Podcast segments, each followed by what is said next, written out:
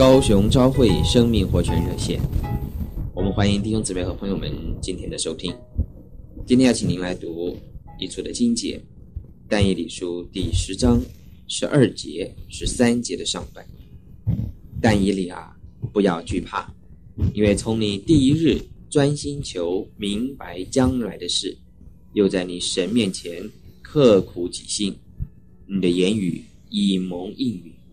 我是因你的言语而来，但波斯国的魔君拦阻我二十一日。在这几节的圣经当中，亲爱的弟兄姊妹们、朋友们，我们看见了一件特别跟祷告有关的事情，那就是撒旦直接的拦阻。但以理他是刻苦己心的祷告，在这二十一天的时间当中，他花了极大的代价，而圣经也给我们看见。这并不是因为但以理他有罪的拦阻，也不是因为他祷告不正当，乃是因为撒旦特别的攻击。当但以理一开始祷告的时候，神就已经差遣使者去答应他的祷告了，但是波斯国的魔晶却在中途拦阻神的使者，以至于但以理在地上却要遭受二十一天的苦难。在以弗所书六章十二节内告诉我们，今天我们并不是。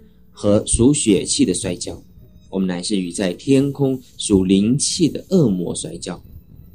亲爱的弟兄姊妹们、朋友们，撒旦延迟了神的答应，长达三个星期之久，但以理差不多要悲伤死了。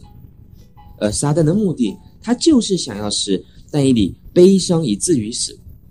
但是，亲爱的朋友们、弟兄姊妹们，神他绝对不会让他的儿女。背负过于他们所能背负的恶。今天有许许多多的弟兄姊妹们的祷告，都同样的会遭到撒旦的拦阻。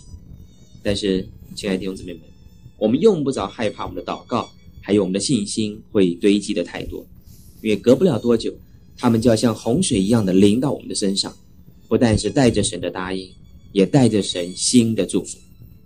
确实，在神面前属灵的环境。越正常的弟兄姊妹们，越容易受到严厉的试探。但是，请记得一件事情，就是神绝对不会丢弃我们。我们谢谢弟兄姊妹们和朋友们今天的收听，明天我们再见。